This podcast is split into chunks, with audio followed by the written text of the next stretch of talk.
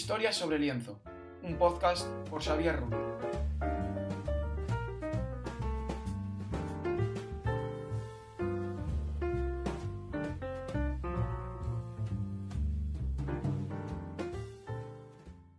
Muy buenas a todos, soy Xavier Rubio y os doy la bienvenida a esta nueva entrega de Historias sobre lienzo, un podcast sobre mucho más que simplemente obras de arte.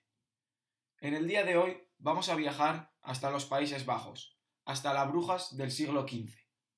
Y es que vamos a analizar una de las obras más importantes de Jan van Eyck, una de las pinturas principales de los artistas primitivos flamencos. ¿De qué estoy hablando? Pues estoy hablando de El matrimonio Arnolfini o retrato de Giovanni Arnolfini con su esposa, que hoy en día se conserva en la National Gallery. Vamos allá.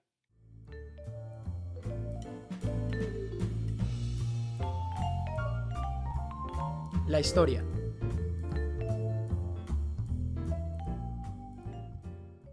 Vamos a empezar hablando sobre el contexto histórico en el que fue pintado este retrato de Arnolfini y su esposa.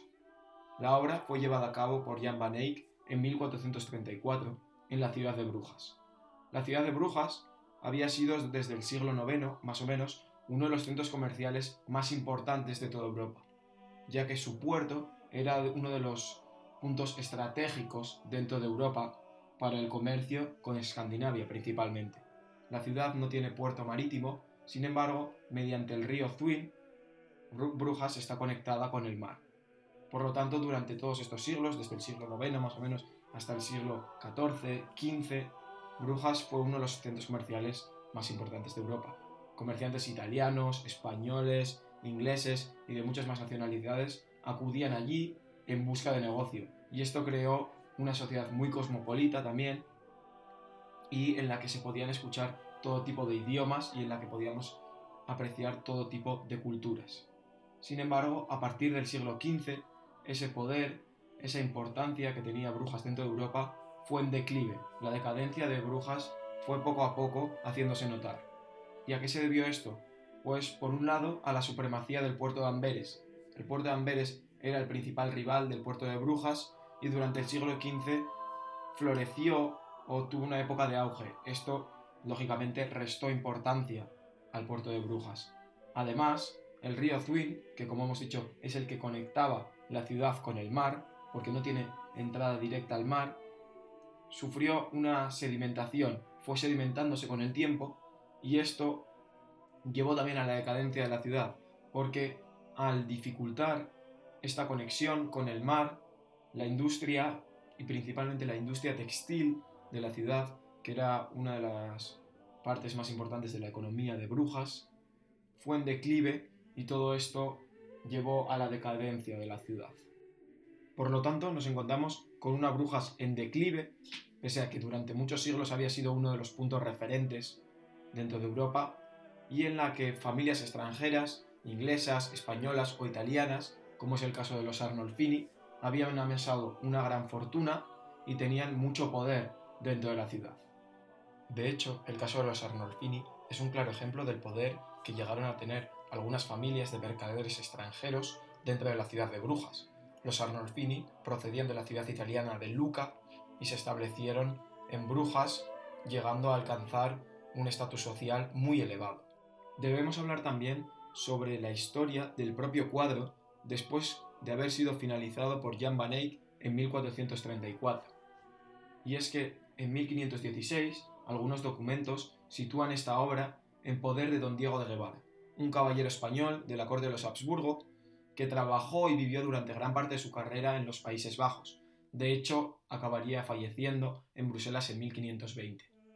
Él había sido probablemente cercano a la familia Arnolfini durante sus últimos años de vida y había tipo, habían tenido algún tipo de relación con ellos y de una manera u otra había acabado haciéndose con esta obra.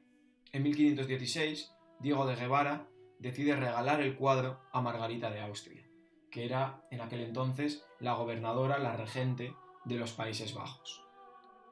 Durante todo este tiempo, Arnolfini aparece representado como Arnold Finn. Desde Margarita de Austria, la obra acaba llegando a la colección real española y se conserva durante muchos años en el Real Alcázar de Madrid. Como bien sabéis, el Real Alcázar de Madrid acabaría sufriendo un incendio, pero afortunadamente el retrato de Arnolfini y su esposa no se perdió con ese incendio, sino que inventarios posteriores lo sitúan en el Palacio Real de Madrid. Sin embargo, unos años más tarde desaparece misteriosamente de España durante la Guerra de Independencia. Os preguntaréis, ¿cómo ocurrió esto? Pues bien, en 1816, un soldado escocés de nombre James Hyde anuncia que es el dueño de esta obra que durante tantos años había estado desaparecida. Y os preguntaréis, ¿cómo llega un simple soldado escocés a hacerse con un cuadro de tanta calidad y que se conservaba en el Palacio Real de Madrid? Pues el propio Hyde declaró que durante la guerra de Waterloo, en la que también tomó parte, estuvo convaleciente en una habitación en una casa de Bruselas y, por fortuna, se encontró este retrato allí. Desde luego que esta historia es muy poco creíble y lo más posible es que se trate de otro caso más del expolio que sufrieron las colecciones nacionales españolas durante la Guerra de Independencia. Así que ya sabéis, si por alguna razón no tenemos este espectacular retrato en la colección del Museo del Prado o en la colección de cualquier otro museo español, es por culpa de un soldado escocés llamado James Hyde. Dejemos a Hyde un poco en paz y es que unos años más tarde, en 1842, la National Gallery se entera de la existencia de este retrato y decide comprarla por el moderado precio, entre comillas, de 600 guineas. El retrato de Arnolfini se convierte de esta manera en el primer cuadro neerlandés que formó parte de la colección de la National Gallery de Londres. En cuanto al porqué del encargo por parte de la familia Arnolfini a Jan van Eyck de esta obra, es algo que no está muy claro, y es que aunque parece que el cuadro representa el matrimonio entre Arnolfini y su esposa, la escena no se da en una iglesia, sino que se da en un domicilio particular, y aunque es verdad que durante esa época en Brujas no era algo tan inusual, de hecho era algo legal, el matrimonio en un domicilio privado siempre que hubiera testigos. Sin embargo, se hace un tanto extraño. También cabe la posibilidad de que se trate de la celebración del embarazo de la mujer de Arnolfini, y de hecho ella parece que está embarazada. Podría tratarse de la celebración de ese embarazo, o simplemente de un saludo o una bienvenida por parte de la pareja a los invitados que llegaran a la casa o a los visitantes que contemplaran este cuadro. En fin, el porqué de este encargo es algo que no está claro y existen muchas suposiciones, pero no podemos llegar a confirmar ninguna de ellas.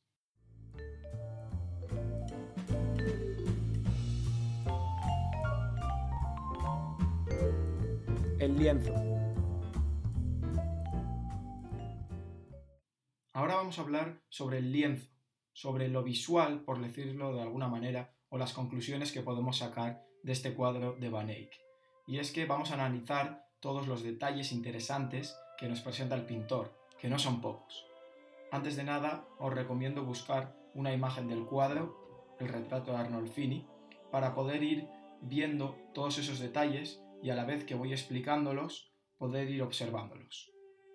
Empecemos hablando sobre lo principal en este cuadro, los dos retratados, la pareja.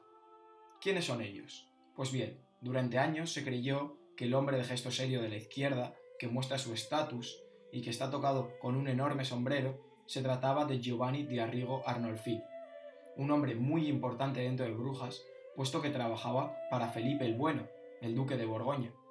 Este mercader italiano llegó a ser uno de los principales de la corte de Borgoña y por lo tanto tuvo mucho poder dentro de ella. La de la derecha, la mujer del traje verde, que da la mano a Arnolfini, se trataría de su esposa, Giovanna Zenano. Pero sin embargo, esta hipótesis resulta muy poco probable, y lo más posible es que no se trate de Giovanni de Arrigo Arnolfini, el Arnolfini más importante dentro de Brujas, sino de Giovanni di Nicolao di Arnolfini, también conocido como Giannino o Giannini. Era familiar también de los Arnolfini, era la familia de los Arnolfini, y en esa época, en 1434, tendría unos 30 años no era un hombre tan poderoso como Giovanni di Arrigo, y por lo tanto es más probable que tuviera una relación estrecha con Jan van Eyck, y de ahí que lo retratara en esta ocasión y en otro retrato que también conservamos. La mujer se trata seguramente de la segunda mujer de Giovanni di Nicolao, de Giannino, y se ha especulado sobre la posibilidad de que esté embarazada, puesto que parece que su vientre está muy crecido. Sin embargo, hay hipótesis que dicen que se puede tratar de simplemente un gesto que hace la mujer. Se recoge el vestido para demostrar la riqueza de sus telas. Y es que todo este cuadro es una oda a la riqueza, es un intento de presumir, de mostrar la riqueza de una familia. Todo en esta sala es muy lujoso, desde las telas que visten Arnolfini y su esposa. Por ejemplo, las telas de la esposa tienen unos pliegos magníficos y podría tratarse de terciopelo, un material muy caro en la época, hasta, por ejemplo, la cama matrimonial, en la que las telas son muy lujosas y las tallas que hay en el cabecero también demuestran esta riqueza.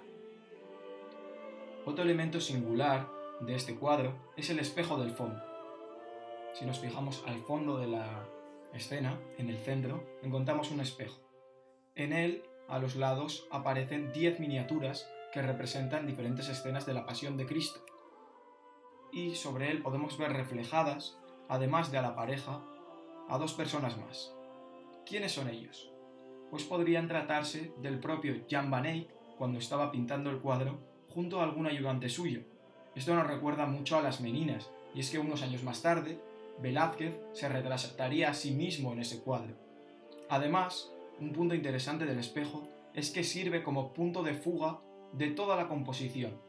Es decir, todas las líneas van hacia el espejo, se dirigen hacia él, y gracias a él la escena tiene perspectiva, da esa sensación de profundidad. Y es que Jan van Eyck logra perfectamente dar la sensación de que nos encontramos en un lugar cerrado, de que los retratados se encuentran en su sala, al fondo encontramos la cama de matrimonio y se encuentran en un lugar cerrado, algo que para la época, recordemos que estamos en el año 1434, es muy moderno.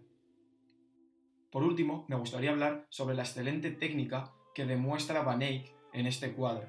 Y es que contemplando la obra de forma general ya nos llama la atención el realismo, la perspectiva, esa profundidad que demuestra este cuadro. Algo muy moderno para su época. Recordemos que estamos hablando de una pintura de 1434, de inicios del siglo XV, durante lo que se conoce como el todavía gótico flamenco o época de los artistas primitivos flamencos, que más tarde, con cuadros como este, darían el salto al Renacimiento, pero estamos todavía en 1434. Y hemos dicho que si nos fijamos en el cuadro de una forma general, desde un punto de vista general, podemos apreciar ese realismo, esa profundidad, esa espectacular perspectiva, en definitiva, la maestría con la que Jan van Eyck realiza este cuadro.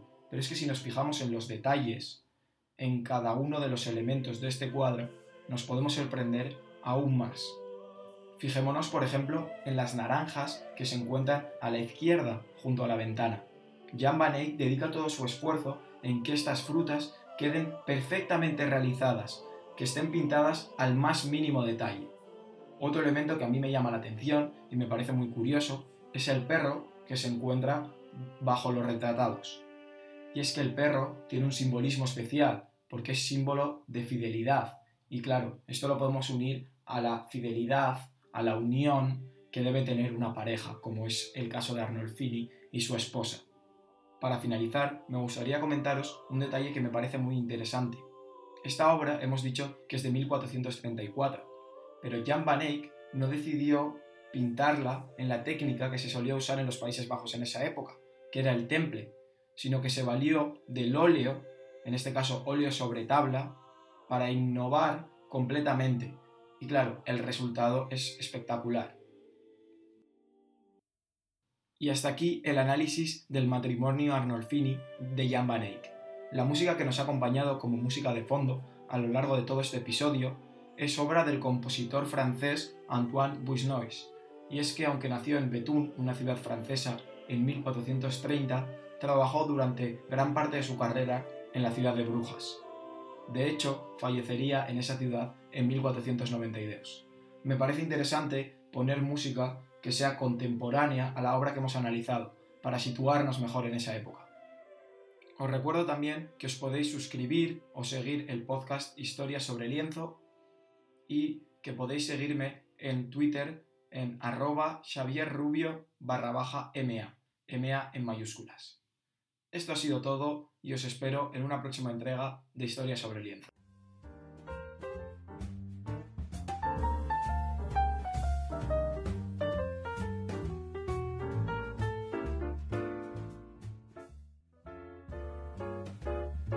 Historia sobre lienzo, un podcast por Xavier Rubio.